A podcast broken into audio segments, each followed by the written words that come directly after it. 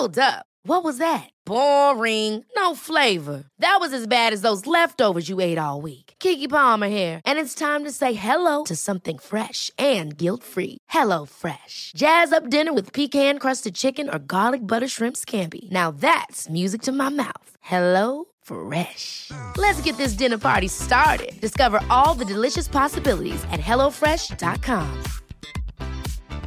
Planning for your next trip? Elevate your travel style with Quince. Quince has all the jet setting essentials you'll want for your next getaway, like European linen, premium luggage options, buttery soft Italian leather bags, and so much more. And it's all priced at 50 to 80% less than similar brands. Plus, Quince only works with factories that use safe and ethical manufacturing practices. Pack your bags with high-quality essentials you'll be wearing for vacations to come with Quince. Go to quince.com slash trip for free shipping and 365-day returns. I'm Sandra, and I'm just the professional your small business was looking for. But you didn't hire me because you didn't use LinkedIn jobs. LinkedIn has professionals you can't find anywhere else, including those who aren't actively looking for a new job, but might be open to the perfect role, like me.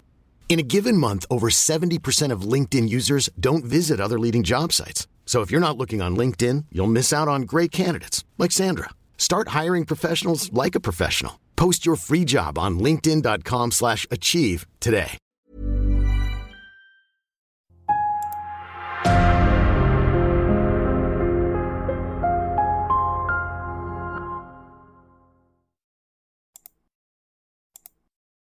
Salut, c'est Cyril, j'espère que vous allez bien. Alors je vous retrouve aujourd'hui pour vous parler d'un livre hyper intéressant, un livre compliqué, un livre qui dans sa forme n'est pas comme les autres, mais un livre qu'il vaut vraiment le coup de lire. Et donc je vais te parler aujourd'hui, ce livre c'est Notre ennemi le capital du penseur et philosophe français Jean-Claude Michéa. On est parti.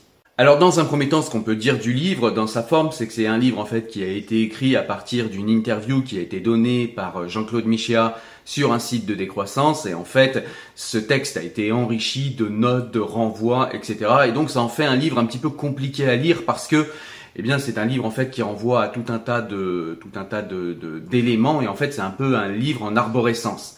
Donc du coup, il a été un petit peu compliqué à mettre en forme pour ce résumé que je vous fais aujourd'hui. Mais ça n'enlève pas du tout l'aspect extrêmement enrichissant et intéressant de ce livre.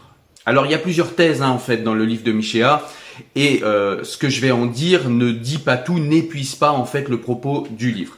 Je vais vous dire ce qui moi m'a intéressé dans le livre et ce qui m'a intéressé en fait c'est cette critique globale et radicale du capitalisme. En fait ce livre aurait dû s'appeler euh, Mon ennemi le capitalisme parce que c'est vraiment et uniquement je trouve du capitalisme qu'on va parler.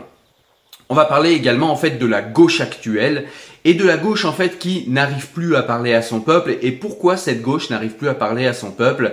Et comment ça se fait En fait, on, s'aperçoit qu'il y a des racines historiques à tout cela et qu'il y a en fait une véritable euh, raison Vraiment, euh, c'est pas le hasard comme on nous le dit. En ce moment par exemple, eh bien on a un petit peu aboli les clivages, la gauche et la droite n'auraient plus de signification. Et en fait euh, c'est sur euh, ce ressort-là eh bien que Macron et son gouvernement, que Macron et tous les gens qui sont autour de lui de droite et de gauche eh bien se sont rassemblés. Et en fait, eh bien, l'avènement d'Emmanuel Macron, on a un peu l'impression, parce qu'il rassemble des gens de gauche et de droite, du Parti socialiste et des républicains, eh bien, on a un petit peu l'impression que c'est une alliance contre nature de gens qui sont euh, des, euh, des ambitieux et des traîtres, ce qui n'est pas tout à fait faux. Mais il y a quand même une véritable raison en fait pour laquelle ces gens en fait ont pu travailler, ont pu se rassembler d'abord et peuvent ensuite euh, encore aujourd'hui hein, travailler ensemble. Et ça c'est hyper intéressant également. Il faut juste remonter, remonter un petit peu pardon aux racines historiques de la gauche, de la gauche française évidemment. Et puis, euh, Michéa nous parle en fin de livre, en fait, de l'hiver du capital et du fait que le capitalisme, en vérité, est en train de mourir. C'est l'hiver du capitalisme, d'ailleurs, pas du capital. Et donc, du coup, c'est super intéressant parce qu'on a l'impression aujourd'hui que eh bien le capitalisme englobe euh, la totalité de nos vies, ce qui est pas loin d'être vrai, et que eh bien c'est un système tellement englobant, tellement global et tellement répandu sur la planète, eh bien qu'il n'y a pas d'autre manière et d'autres moyens de vivre. Et en fait, Jean-Claude Michéa nous explique que peut-être qu'il y a un hiver du capitalisme et qu'on va devoir enfin eh bien, changer de paradigme. Et ça, c'est intéressant également. Ce qu'il y a d'intéressant dans le livre également, c'est que eh Jean-Claude Michéa s'appuie sur euh, des intellectuels de gauche importants comme Marx, comme George Orwell, comme Rosa Luxembourg, etc. Et puis on arrive au moment qui moi m'a le plus intéressé dans le livre, c'est une critique radicale de la gauche actuelle. Alors la thèse de Michéa à ce moment du livre, c'est tout simplement de dire que la gauche de Rosa Luxembourg et la gauche de Jaurès, eh bien, se sont alliés au moment de l'affaire Dreyfus. C'est-à-dire qu'on avait d'un côté des socialistes comme Rosa Luxembourg, c'est-à-dire des gens qui étaient intéressés par euh, les inégalités sociales et par la redistribution du capital. Et puis de l'autre côté, on avait les gens comme Jean Jaurès, qui étaient plutôt des libéraux bourgeois de gauche et qui étaient eux plus intéressés par la mort euh, la mort symbolique de tous ceux qui étaient des réactionnaires et qui souhaitaient en fait euh, le retour de l'ancien empire, et par tous ceux en fait qui étaient contre l'idée de progressisme et contre l'idée de progrès. Et donc ces deux gauches, eh bien, se sont alliées grâce à Jean Jaurès. Euh, C'était Jean Jaurès qui était à la manœuvre, et en fait, elles se sont alliées au moment de l'affaire Dreyfus contre les anti-Dreyfusards. Donc c'était une alliance de circonstances. Et puis finalement, eh bien, la gauche libérale, la gauche bourgeoise, a parlé aux socialistes en parlant euh, de ce qui l'intéressait, c'est-à-dire eh bien des inégalités sociales et en parlant également eh bien de redistribution du capital. Et donc cet alliage finalement a tenu dans le temps contre les réactionnaires puisque les socialistes étaient également eux aussi contre les réactionnaires. Mais ils n'étaient pas forcément pour un euh, progressisme tout azimut euh, qui court comme une poule sans tête, comme c'est le cas aujourd'hui.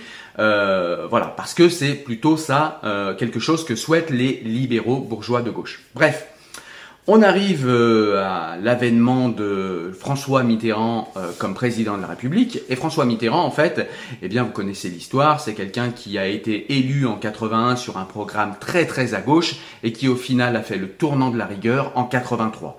Et c'est à ce moment-là, en fait, que ça a commencé à craqueler, c'est-à-dire que les socialistes, les véritables socialistes du PS, du Parti socialiste français, ont commencé à se dire voilà, ça y est, là on nous parle plus, on nous parle plus de problèmes sociaux, on s'intéresse pas en fait à nos idées, on s'intéresse pas aux choses qui sont importantes pour nous. Et donc le PS, la gauche, ce qu'on a appelé la gauche caviar, eh bien ne s'est plus intéressé qu'au sociétal. Pourquoi? Eh bien tout simplement parce qu'avec le tournant de la rigueur, la gauche, le Parti socialiste, la gauche française, eh bien a signifié le fait que au niveau économique, eh bien elle était désormais d'accord avec la droite. La gauche et la droite étaient sur un logiciel néolibéral au niveau économique. Mais il a bien fallu que le PS euh, montre qu'il était toujours de gauche, parce que s'il n'y a pas de comment dire, s'il n'y a pas de différence entre la gauche et la droite, on comprend pas bien pourquoi il y aurait une alternance. Et donc la gauche, eh bien, euh, le PS, la gauche du PS français, eh bien, a fini par faire beaucoup de sociétal, parce que c'était un moyen de euh, montrer qu'il y avait un clivage avec la droite qui était plus elle-même d'ailleurs, et d'ailleurs la droite, elle, se réclamait des traditions, se réclamait des valeurs, se réclamait de toutes ces choses-là, mais dans les deux cas, en fait, que ce soit à droite ou à gauche, eh bien, c'était pour nous faire oublier qu'il n'y a plus de critique du capitalisme, qu'il n'y a plus de critique du libéralisme économique actuel, et que ces gens-là étaient d'accord avec tous les traités de libre-échange, avec la marchandisation de tout pour tous. Et donc, euh, euh, voilà, c'est ce qui a fait en sorte de faire éclater, en fait, cette gauche un peu plus populaire, cette gauche socialiste, qui s'était alliée aux libéraux bourgeois, et tout cela été rassemblé sous le Parti socialiste, eh bien ça a craquelé. Et le Parti socialiste, c'est pareil, eh bien il ne parlait plus en fait aux classes populaires, puisque les classes populaires ne voyaient pas en fait dans le programme du Parti socialiste eh bien quelque chose qui les intéressait, parce qu'il y avait beaucoup beaucoup de sociétal et il y avait très peu de véritables mesures sociales ou de critiques en fait de la redistribution du capital. Et donc tout ce que je viens de vous dire est hyper intéressant parce que eh bien ça nous aide à comprendre la situation politique actuelle en France. Pourquoi? Eh bien tout simplement parce que en 2017, on a un nouveau président, une nouvelle figure, Emmanuel Macron, une nouvelle figure qui vient de la finance, quel hasard. Et cette nouvelle figure, eh bien, elle vient et elle nous dit voilà, la gauche et la droite, c'est quelque chose qui est obsolète. Ces traditions n'existent plus, hein, et donc elles sont obsolètes. Et donc il a rassemblé sous un gouvernement, nous dit-il, d'union nationale, eh bien des gens de bonne volonté de droite et de gauche. En réalité, ce ne sont pas des bonnes volontés de droite et de gauche, ce sont simplement cette droite et cette gauche dont je vous parle depuis tout à l'heure qui sont d'accord maintenant pour officialiser ce que tout le monde savait depuis longtemps, c'est que ces gens-là peuvent travailler ensemble parce qu'ils sont d'accord sur le principal, c'est qu'il faut adopter le logiciel économique du néolibéralisme. Et c'est comme ça, en fait, que vient eh bien euh, le gouvernement Macron et cette explosion des clivages gauche-droite qui sont pourtant des clivages existants encore. Mais la gauche bourgeoise libérale et la droite bourgeoise libérale eh bien sont tombés d'accord ensemble pour travailler ensemble et tout simplement pour perpétuer le néolibéralisme. Il y a aussi des passages dans le livre que j'ai trouvé hyper intéressants. Je vous parle de l'un d'entre eux. C'est par exemple ce moment où Jean-Claude Michéa nous montre eh bien qu'aujourd'hui on ne peut plus critiquer ce progressisme devenu fou qui court comme une poule sans tête et qui progresse pour le progrès et qui progresse pour le mouvement, quelle que soit en fait la direction du mouvement. Est-ce que c'est éthique Est-ce que c'est pas éthique Est-ce que c'est véritablement un progrès ou pas Tout ça on s'en fout. Ce qui compte c'est d'acquérir des droits nouveaux, de donner des droits nouveaux. Euh, et de progresser dans tous les sens sans plus se poser aucune question. Et eh bien en fait dès qu'on commence à critiquer un peu cela ou dès qu'on commence à critiquer le capital, et eh bien aujourd'hui on a des gens qui nous disent qu'on est réactionnaire. Sauf que Jean-Claude Michéa nous montre en fait qu'il n'y a aucune pertinence à parler de réactionnaire aujourd'hui parce que, eh bien, ce mot a un sens. Réactionnaire, c'est euh, c'est pas quelque chose qu'on peut balancer comme ça. Réactionnaire, c'est tout simplement des gens qui souhaitaient le retour de l'ancien empire et qui souhaitaient le retour du roi. Alors, mis à part quelques illuminés, il n'y a plus aujourd'hui de véritables réactionnaires. Il n'y a plus de gens qui souhaitent le retour de l'ancien régime et il n'y a plus de gens qui souhaitent le retour du roi. Donc, c'est tout simplement, en fait, euh, un mot, la réaction, le fait de nous traiter de réactionnaires, c'est tout simplement un mot qui sert à désactiver toute critique de ce progressisme devenu fou. Il y a un moment que j'ai trouvé intéressant dans le livre aussi, c'est ce passage en fait où Jean-Claude Michéa critique les réseaux sociaux. Et j'ai trouvé sa critique en fait nuancée et intéressante. Alors qu'est-ce qu'il nous dit? Il nous dit tout simplement que les réseaux sociaux, eh bien on a l'impression comme ça d'une manière intuitive que c'est une espèce de grande agora mondiale où tout le monde est mis en relation et tout le monde peut se parler. Et il nous invite en fait à nous méfier. Il ne nie pas les côtés positifs des réseaux sociaux, le fait que ça peut mettre en relation des gens qui sont géographiquement séparés, et le fait que ça peut rassembler euh, un grand nombre de personnes sur internet et donc du coup eh bien ça peut être le moteur d'un mouvement social. Mais il nous dit aussi que c'est pas forcément la grande agora mondiale en ce sens que eh bien quand vous demandez quelqu'un euh, en contact sur euh, Facebook ou sur les réseaux sociaux, eh bien c'est vous qui demandez à être en contact avec cette personne. Contrairement à ce qui peut se passer dans la vie où vous êtes en contact avec des personnes, eh bien de manière aléatoire, c'est-à-dire que vous allez être en contact avec des personnes que vous ne vous attendiez pas à rencontrer dans la vie réelle. Et ça, ça n'arrive pas en fait sur les réseaux sociaux parce que eh bien c'est ou vous qui choisissez d'être en contact avec quelqu'un ou c'est quelqu'un qui vous a choisi. Et ensuite vous allez en fait vous regrouper par groupe Facebook, par groupe ou par communauté même sur les autres réseaux sociaux, par communauté de pensée. Et donc vous allez toujours euh, être avec des gens qui ont une pensée qui est pas très éloignée de la vôtre, contrairement à ce qui peut se passer dans la vie réelle. Donc voilà, il ne faut pas penser que les réseaux sociaux sont cette grande agora mondiale qui rassemblerait les gens pour qu'ils puissent parler tranquillement. C'est plus compliqué que ça. Il y a aussi dans le livre en fait une critique du transhumanisme sur laquelle je vais pas tellement m'attarder puisque tout simplement, eh bien, cette critique du transhumanisme que fait Jean-Claude Michéa, c'est en fait une critique de la continuation du capital en fait qui va s'appliquer à un autre domaine, en l'occurrence ici le transhumanisme. À la fin du livre, eh bien Jean-Claude Michéa revient en fait sur la critique du capitalisme et il nous explique en fait qu'on va arriver à un hiver du capitalisme, c'est-à-dire qu'il va y avoir un paradoxe majeur. Les gens les intellectuels de gauche qui défendent encore le capitalisme, qui défendent encore le libéralisme économique, eh bien, vont se rendre compte que on ne peut pas sauver le capitalisme et la nature. Il va falloir choisir. C'est-à-dire que même le capitalisme vert est une imposture qui ne fonctionnera pas parce qu'il n'y a pas égalité entre valeur d'échange et valeur d'usage. Et donc, nous allons nous rendre compte de tout cela dans la douleur et il va falloir choisir entre l'écologie et le capitalisme. Il y a encore quelques illusions, il y a encore quelques personnes, euh, enfin il y a même beaucoup de personnes, surtout dans la classe politique, qui sont illusionnées par ce capitalisme euh, qu'on pourrait encore modifier, qu'on pourrait rendre vert, qu'on pourrait rendre social, etc. Et en fait, eh bien, tout le monde va se rendre compte que ça n'est pas possible parce qu'intrinsèquement le capitalisme en fait fonctionne sur l'accumulation de capital et pour accumuler du capital, eh bien il faut bien prendre à certaines personnes ce capital quand bien même vous le redistribueriez, ça restera toujours inégal. Voilà, c'était une vidéo pour vous dire comment j'ai reçu, moi, le livre de Jean-Claude Michéa, Mon ennemi le capital, un livre très intéressant que je te propose de lire, et si jamais c'est déjà fait, eh bien, n'hésite pas à me dire ce que tu en as pensé en commentaire, ce sera super intéressant et enrichissant, en fait, d'échanger sur ce point-là. Voilà, je vous dis à très bientôt pour une prochaine vidéo où on parlera de livres. Portez-vous bien, à bientôt.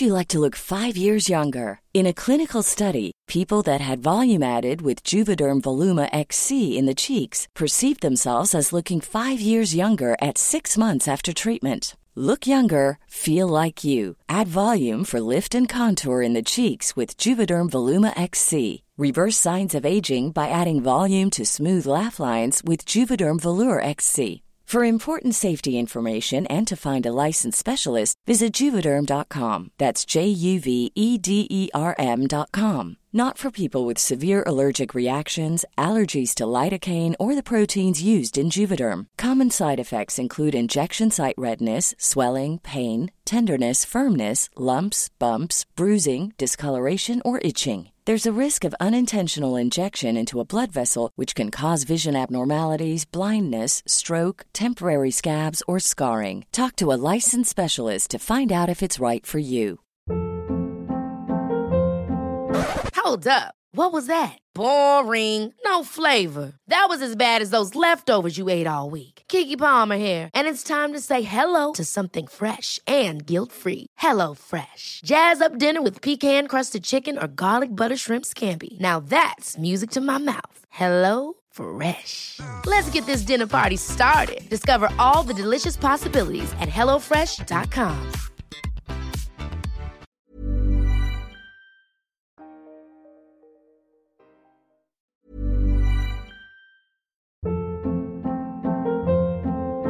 Hold up. What was that? Boring. No flavor. That was as bad as those leftovers you ate all week. Kiki Palmer here, and it's time to say hello to something fresh and guilt-free. Hello Fresh. Jazz up dinner with pecan-crusted chicken or garlic butter shrimp scampi. Now that's music to my mouth. Hello Fresh. Let's get this dinner party started. Discover all the delicious possibilities at hellofresh.com.